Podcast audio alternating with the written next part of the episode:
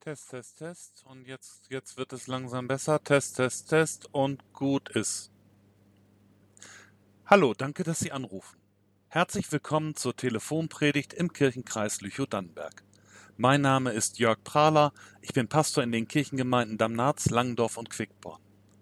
Diese Predigt können Sie unter dieser Nummer erreichen von Donnerstag, dem 21. Mai bis zum Samstag, dem 23. Mai. Danach wird unter dieser Nummer die neue Sonntagspredigt zu hören sein. Aber jetzt hören Sie erstmal mich. Im Namen des Vaters und des Sohnes und des Heiligen Geistes. Der sowjetische Kosmonaut Juri Gagarin war der erste Mensch, der im Jahr 1961 mit Hilfe einer Rakete die Erde verließ. Sein Raumflug dauerte eine Stunde und 48 Minuten. Das war damals ein großer Triumph der Technik. Juri Gagarin war der erste Mensch, der die Welt von außen betrachtete. Vielleicht war es der Übermut angesichts der eigenen Leistung, vielleicht war es ein vorgegebener Satz der sowjetischen Propaganda. Auf jeden Fall wird Juri Gagarin der folgende Satz zugeschrieben. Ich bin durch den Himmel geflogen, aber Gott bin ich da oben nicht begegnet. Nun gut, Heute zeigen sich die Leistungen von Juri Gagarin in einem ganz anderen Verhältnis. Inzwischen sind Menschen mehrfach auf dem Mond herumspaziert, mehrere Roboter wurden zum Mars geschickt, unbemannte Sonden fliegen über den Rand unseres Sonnensystems hinaus. In der Raumstation ISS können Astronauten inzwischen Monate, wenn nicht jahrelang im Weltraum bleiben. Nicht bloß eine Stunde und 48 Minuten. Teleskope spähen wer weiß wie viele Millionen oder Milliarden Lichtjahre weit in das Universum hinein.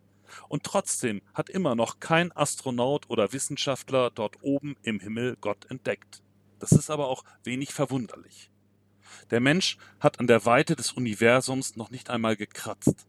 Was wir betrachtet aufs Ganze bisher erreicht haben, das ist eigentlich nichts.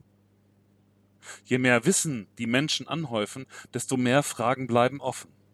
Ich weiß, dass ich nichts weiß. Dieser Satz ist Ausdruck höchster menschlicher Weisheit. Erst einer, der sehr viel Wissen aufgehäuft hat, der erkennt, es gibt ja noch so viel mehr, was ich nicht weiß.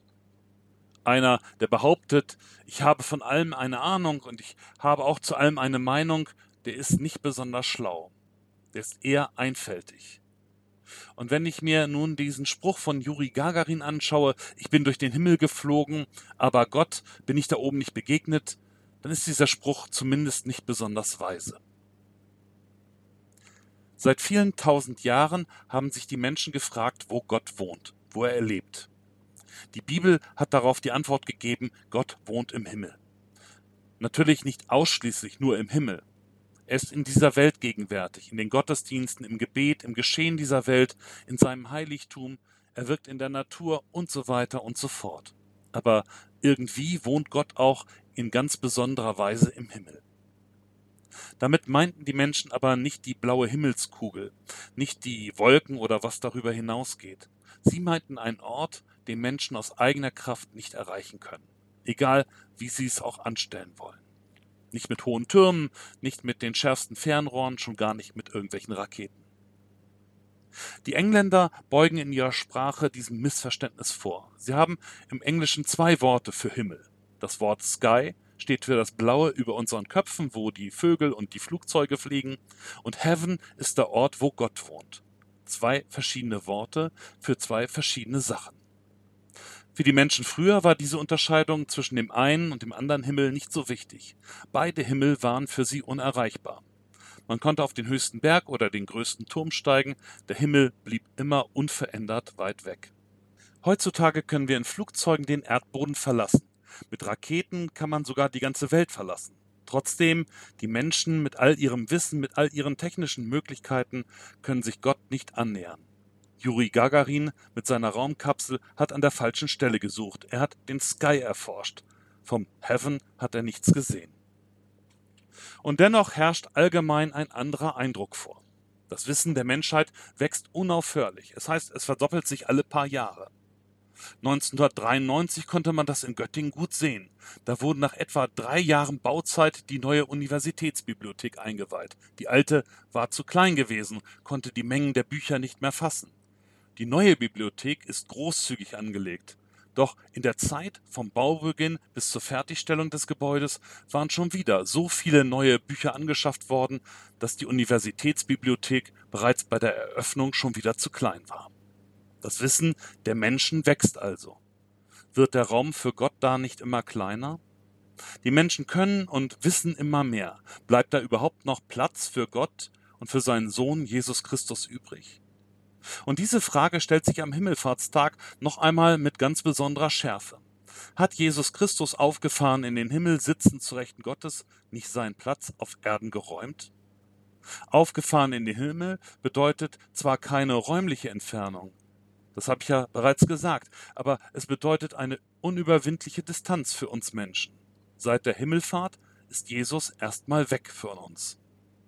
Die Zeiten, in denen Jesus mit seinen Jüngern durch Palästina gezogen ist, ist vorbei. Seine Erscheinungen nach Ostern in Jerusalem, Emmaus und Galiläa, die in der Bibel ja immer als leibhaftige Begegnungen geschildert werden, sind ebenfalls Geschichte. Sicher, im Gebet, im Gottesdienst und im Abendmahl kommt uns Jesus nahe, aber Auge in Auge gegenüberstehen können wir ihm eben nicht. Wir können ihn nicht mehr sehen oder berühren, wir können und das sage ich in Aus Anführungszeichen, nur noch an ihn glauben. Diesen Freiraum auf Erden haben die Menschen schnell und gerne gefüllt. Könige und Cäsaren, Kirchenfürsten und politische Despoten haben sich die Welt immer wieder unter den Nagel gerissen, haben sich zu Herren über die Welt erklärt. Gerade aus der deutschen Geschichte des letzten Jahrhunderts können wir ein Lied davon singen. Die faschistischen und die kommunistischen Regimes haben einen totalen Herrschaftsanspruch über die Welt wenigstens über ihren Einflussbereich erhoben, ihrem Führer oder ihrer Partei die höchste Krone aufgesetzt. Und heutzutage sind es weniger einzelne Menschen, sondern eher Institutionen oder Denkweisen, die eine solche Herrschaft für sich beanspruchen. Wirtschaft und Wissenschaft bestimmen das Denken. Es zählt, was lohnt und was machbar ist. Für Gott ist da kein Platz. Zumindest dort kein Platz, wo er unser Handeln beeinflussen könnte.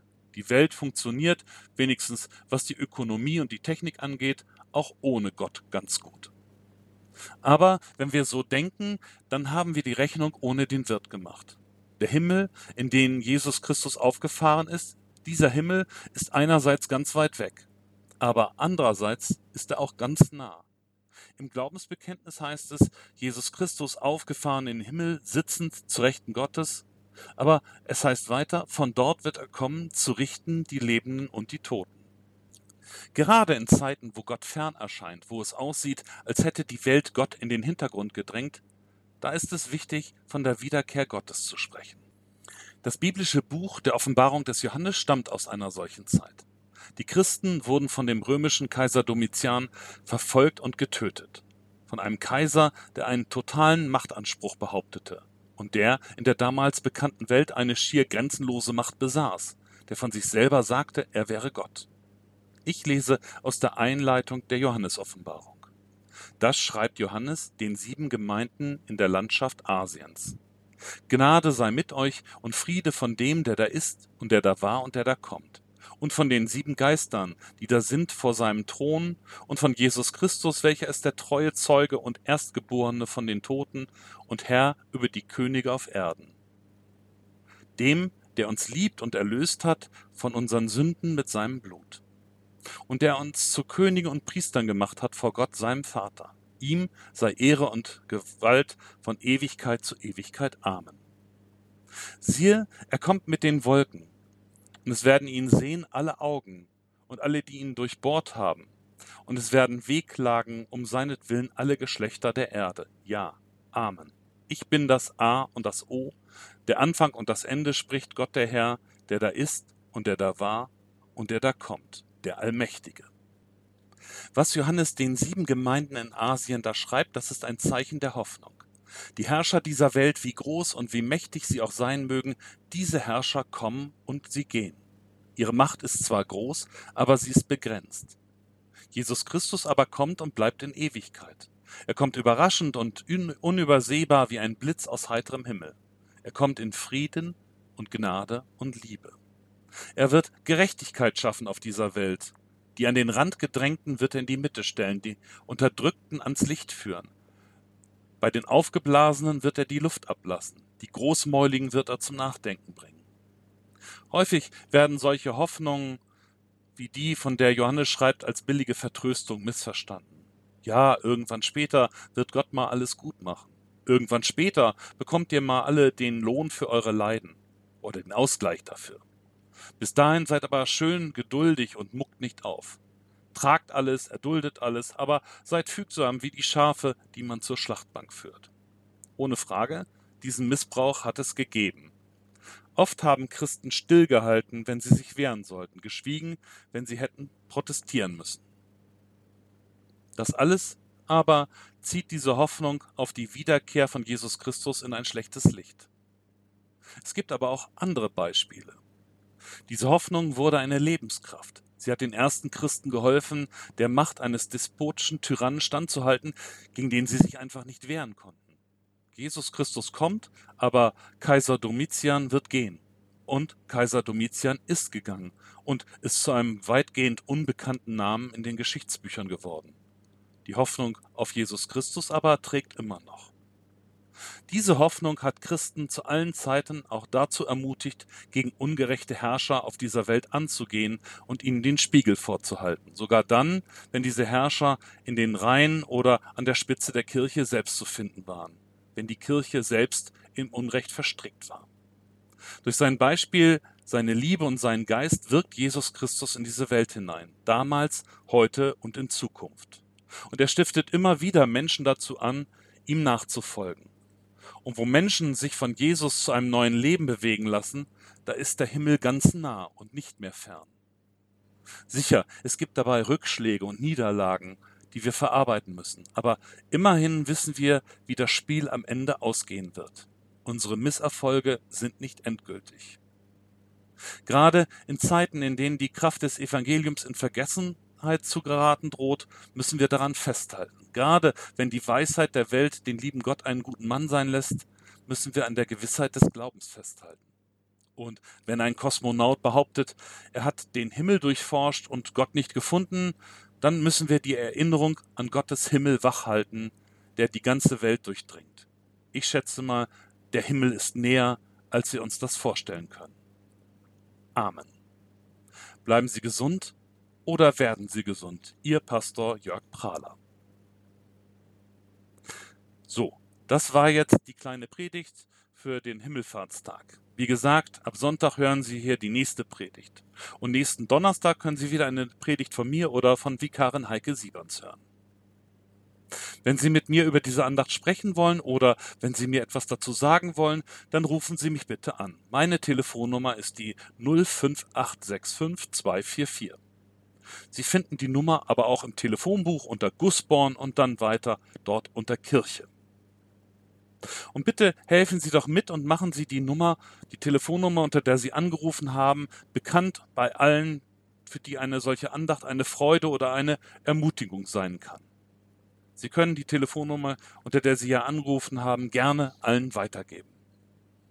Und wenn Sie Lust auf noch mehr Andachten oder Geschichten haben, dann gucken Sie einfach auf die Homepage von unserem Kirchenkreis evangelisch-im-wendland.de. Mit ganz lieben Grüßen, Ihr Pastor Jörg Prahler.